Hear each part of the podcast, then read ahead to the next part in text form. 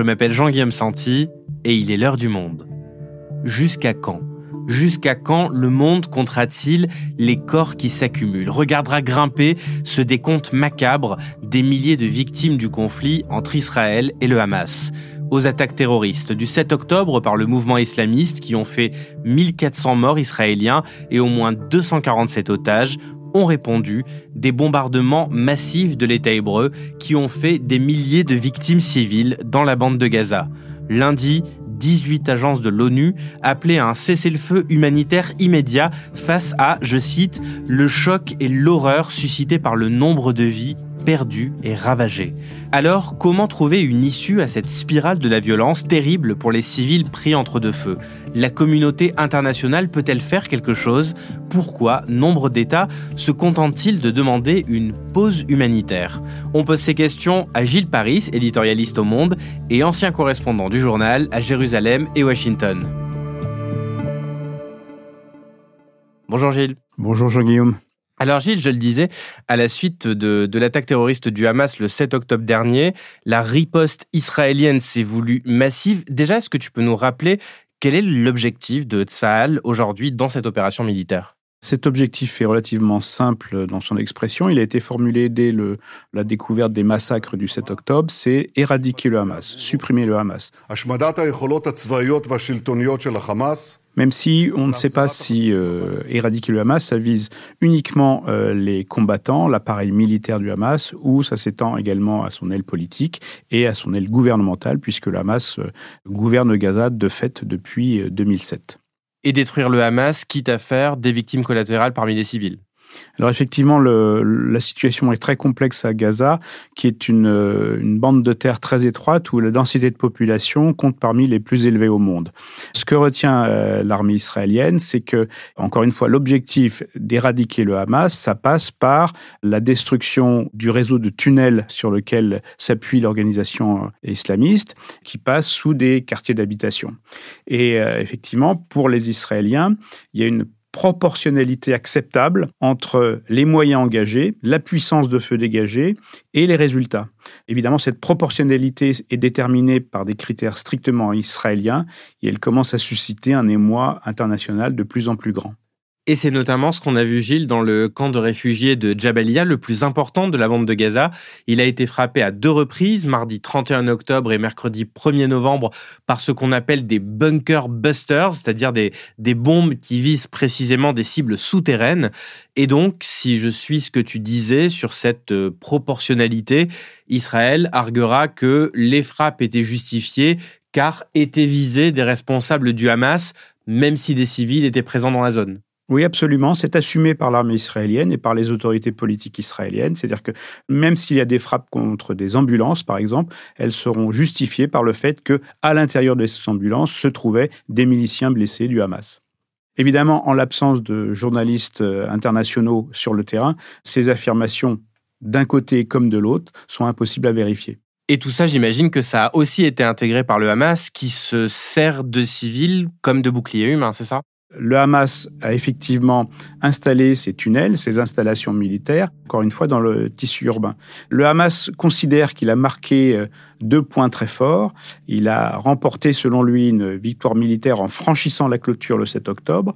Il a remporté une euh, victoire politique en ramenant la question palestinienne au devant de la scène. Et il pense que le prix à payer par la population palestinienne à Gaza est somme toute secondaire.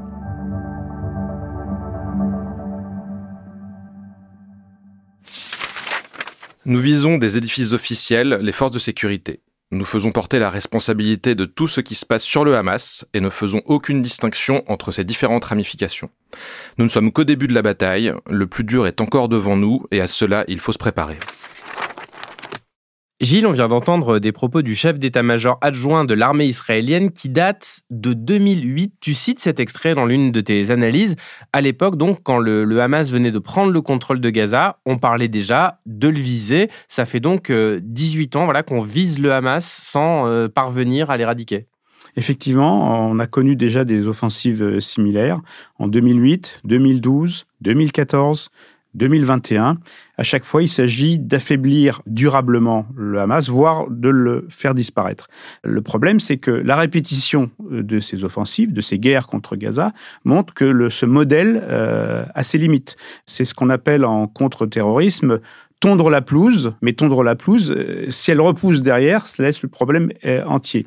Dans le cas de Gaza, ce qui est important de rappeler, c'est que lorsque les Israéliens se sont retirés en 2005, l'administration américaine s'était très impliquée pour que les conditions de développement de Gaza puissent être réunies. Et ces conditions de développement, ça voulait dire la circulation très encadrée, très surveillée des personnes, mais aussi des biens. Euh, il était question d'ouvrir un port en eau profonde, de rouvrir un aéroport qui avait très brillamment fonctionné à la fin de la période des, accords d'Oslo. Euh, mais pour des raisons sécuritaires, tous ces accords durement négociés par les Américains n'ont jamais pu se tenir. Et puis, la victoire électorale du Hamas en 2006, puis la prise de contrôle par la force de Gaza, a mis tout ça par terre. Et donc, on a à la fois une situation démographique, sociale, économique qui s'est dégradée et cette pression sécuritaire régulière sans que pour autant elle parvienne à des résultats définitifs. Mais alors, cette offensive en riposte à l'attaque du 7 octobre, est-ce qu'elle peut réussir là où les autres opérations ont échoué? Est-ce que finalement euh, l'armée ne va pas tondre la pelouse, comme tu nous l'expliquais, et l'herbe repoussera ensuite? La réponse qu'apportent les Israéliens pour l'instant, c'est simplement la puissance et l'intensité de cette offensive qui se distingue de certaines précédentes. 2014 avait été déjà accompagné par une, euh, une présence au sol, une incursion au sol euh, très importante. C'était moins le cas en 2012 et absolument pas le cas en 2021. Donc il y a une intensité, une présence au sol très forte qui aura donc des résultats selon les critères israéliens qui seront plus importants. Mais encore une fois, effectivement, qu'est-ce qui se passe une fois que euh, l'armée israélienne a ratissé les zones qu'elle vise, une fois qu'elle aura détruit les infrastructures et une fois qu'elle se sera retirée? Qu'est-ce qui se passe après? Et ça, c'est la grande inconnue. Et est-ce qu'on sait au moins s'ils parviennent à, à les tuer, ces commandants du Hamas? Pour l'instant, on est dans le brouillard de la guerre, c'est-à-dire qu'on n'a pas de bilan chiffré d'un côté comme de l'autre. Évidemment, euh, le Hamas ne va pas communiquer sur ses pertes. Les rares chiffres qu'on a pu trouver euh, dans la presse israélienne, les mentions par l'armée par israélienne, donne pas pour l'instant l'indication de résultats très très manifestes. Il n'y a pas eu énormément de cadres militaires euh, éliminés. Encore une fois, compte tenu des informations qu'on a à notre disposition. Pour l'instant, on n'a pas l'impression effectivement que même si l'armée israélienne a sans doute détruit beaucoup de, tunnels et euh, de, points d'armement, de points de lancement de, de roquettes sur Israël, on n'a pas l'impression qu'il soit parvenu à un résultat qui laisserait penser que l'offensive est arrivée pratiquement euh, à son objectif.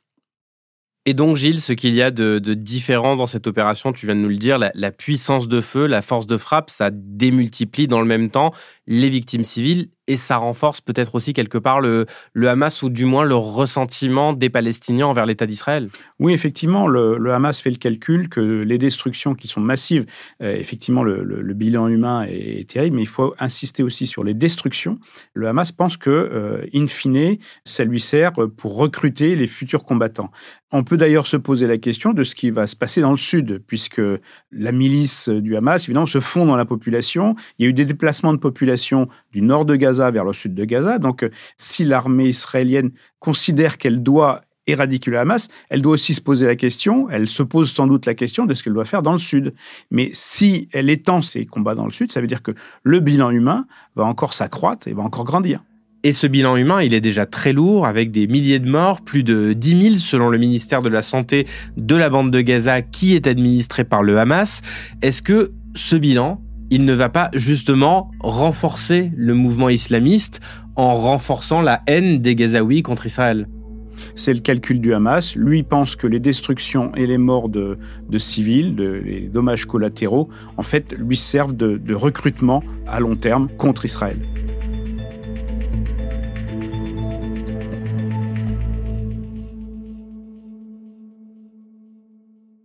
Gilles, la question que je posais dans l'introduction, c'est sans doute celle que se posent beaucoup de chancelleries dans le monde. Euh, jusqu'à quand on va devoir regarder grimper ce décompte morbide des victimes? Quels pays aujourd'hui peuvent faire quelque chose pour trouver une issue à cette situation? En fait, peu de pays ont de véritables leviers sur Israël. Ni la Russie, ni la Chine, ni l'Union européenne n'ont véritablement d'influence euh, sur Israël. La Ligue arabe qui était divisée, puisqu'il y avait une partie qui avait déjà normalisé ses relations avec Israël, avec les accords d'Abraham, et d'autres qui s'y refusent, donc elle est paralysée par ces divisions. En même temps, la Ligue arabe est, embarrassée par le fait que les régimes euh, n'ont pas forcément les mêmes positions que les opinions publiques. Et les opinions publiques, évidemment, sont toujours très sensibles à la cause palestinienne, et on voit cette opinion publique se, réveiller, ce qui inquiète évidemment les régimes. L'ONU n'a pas non plus de mot à dire dans cette crise, d'une part parce qu'elle est paralysée au niveau politique, au niveau du Conseil de sécurité, et puis ces agences sont tenues toujours en suspicion par Israël, et de toute façon, Israël a toujours refusé que l'ONU ait un rôle politique dans ces affaires. Oui, Antonio Guterres, le secrétaire général, s'est dit euh, atterré par euh, les frappes sur le camp de Jabalia. Euh, L'ONU évoque de possibles crimes de guerre, donc on se doute que ce n'est pas un interlocuteur qui aura l'oreille d'Israël. Alors, il en existe peut-être un d'interlocuteur qui peut avoir une influence, c'est Joe Biden. Le président américain a soutenu sans réserve Israël. Est-ce qu'il peut aujourd'hui peser en poussant l'État hébreu à plus de retenue dans la guerre? Effectivement, les États-Unis sont le seul pays qui euh, dispose de liens politiques, militaires assez forts pour pouvoir peser sur les décisions israéliennes. Ce qui se passe, c'est que Joe Biden est un démocrate à l'ancienne, c'est-à-dire très très très pro-israélien. Et lors de la guerre de 2021, qu'il a connue comme président, on avait bien compris que sa stratégie était de euh, donner du temps à Israël pour qu'il parvienne à ses objectifs stratégiques. Et on, a eu l'impression tout au début du conflit d'une sorte de carte blanche donnée par euh, l'administration américaine à Israël. Et le ton est en train de changer parce que le, coût humain, euh, le, niveau de destruction à Gaza est tel que ça commence à poser un problème. Ça commence à poser un problème au sein du Parti démocrate. Donc on voit ce glissement de la position américaine qui est euh, incarné par Tony Blinken, le secrétaire d'État, qui demande maintenant des pauses humanitaires. Il ne va pas jusqu'au cessez-le-feu. Could uh, help that effort, uh, could facilitate it. Mais on voit que même lorsque le secrétaire d'État américain, qui relaie la parole du président, demande des pauses humanitaires, ben il se heurte pour l'instant à un refus tout à fait assumé et revendiqué des autorités israéliennes. Mais alors, justement, Gilles, pourquoi est-ce que aujourd'hui euh, les chancelleries appellent à des pauses humanitaires plutôt qu'à un cessez-le-feu tout simplement? 18 euh, agences de l'ONU ont publié lundi un communiqué commun appelant à un cessez-le-feu, mais euh, voilà, beaucoup d'États comme Anthony Blinken aux États-Unis ne parlent que d'une trêve humanitaire. On compte les morts, mais on demande juste une pause. Pourquoi? Un cessez-le-feu pose la question du statut du Hamas. C'est-à-dire qu'un cessez-le-feu est négocié entre deux parties. Donc, entrer dans la logique du cessez-le-feu revient à reconnaître un rôle du Hamas. Or, Israël dit depuis le début qu'il veut l'éliminer. Donc il ne peut pas être question d'un cessez-le-feu négocié par l'intermédiaire de l'Égypte ou du Qatar avec quelque chose qui serait le Hamas. C'est pour ça qu'il y a ce refus côté israélien du cessez-le-feu. D'ailleurs, Netanyahou dit qu'un cessez-le-feu, accepter un cessez-le-feu, ce serait une reddition, ce serait se rendre au Hamas. Ce qui est intéressant, c'est que cette notion de cessez-le-feu permet de tracer une ligne de partage entre un camp occidental qui ne l'emploie pas et un Sud global qui, lui, peut y avoir recours. Et on voit bien comment la question palestinienne, après l'Ukraine, a, ravivé cette déchirure, cette fracture entre plusieurs parties du monde. Et alors, cette division de la communauté internationale, avec ce, renversement des opinions des pays de ce Sud global, c'était l'effet recherché par le Hamas, c'est-à-dire euh, pousser Israël à une réponse qui ferait tellement de morts civiles à Gaza que l'émoi suscité par les bombardements de Tsahal finissent presque par éclipser, entre guillemets, hein, les, atrocités commises le 7 octobre oui, on peut en faire l'hypothèse. On peut euh, se souvenir que la, la, visibilité qui a été donnée sur les réseaux sociaux au massacre du 7 octobre était vraiment destinée à créer un choc dans l'opinion israélienne qui allait évidemment déboucher sur une réponse militaire très très forte, donc sur des destructions, sur des morts de civils palestiniens, avec le calcul qu'in fine, on oublierait sans doute les massacres absolument abominables du 7 octobre pour ne retenir que la destruction de Gaza.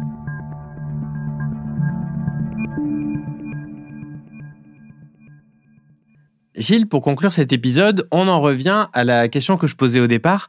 Quelle issue à cette opération militaire? Et une fois les objectifs de guerre considérés comme atteints par Israël, quels qu'ils soient, qu'est-ce qui se passe le jour d'après? Est-ce que finalement tout cela ne va pas encore plus rendre ces deux peuples irréconciliables et donc pousser les Gazaouis dans les bras du Hamas ou euh, même d'un autre mouvement encore plus radical? C'est la question que se posent euh, énormément de responsables politiques. Effectivement, même dans l'hypothèse où l'armée israélienne parviendrait à éliminer le Hamas, qu'est-ce qui peut se passer derrière? Il est très peu probable que l'autorité palestinienne revienne euh, prendre le contrôle de Gaza, alors qu'elle est euh, très critiquée en Cisjordanie, considérée comme impuissante et corrompue. Et euh, si on peut se souvenir d'un précédent historique un peu inquiétant, c'est ce qui s'était passé au sud du Liban au tournant des années 70 et 80. À l'époque, les combattants de l'OLP, de Yasser Arafat, menaient des, des, opérations de guérilla incessantes dans le nord d'Israël, ce qui a conduit l'armée israélienne à faire une, une, invasion du sud Liban. Ils sont remontés jusqu'à Beyrouth et ils sont parvenus à éradiquer, effectivement, de cette partie du territoire libanais, la présence de l'OLP. Ça a été une réussite opérationnelle puisque, au terme de négociations, l'OLP a été euh, évacué euh, en Tunisie. Mais qu'est-ce qui s'est passé dans, le vide? Qu'est-ce qui s'est passé après? Eh C'est qu'on a vu l'émergence d'une milice encore plus dangereuse pour Israël, le Hezbollah, formée financé par l'Iran, qui contrôle le sud du Liban et qui a une influence incomparable sur l'ensemble des institutions libanaises. Que va-t-il se passer à Gaza une fois que l'armée israélienne aura terminé ses opérations et qu'elle se sera retirée? Qui contrôlera Gaza? Est-ce que ce sera le Hamas qui aura résisté à cette euh, énième offensive ou est-ce qu'on verra émerger une milice encore plus dangereuse et encore plus dévastatrice pour les intérêts israéliens? Merci Gilles. Merci Jean-Guillaume.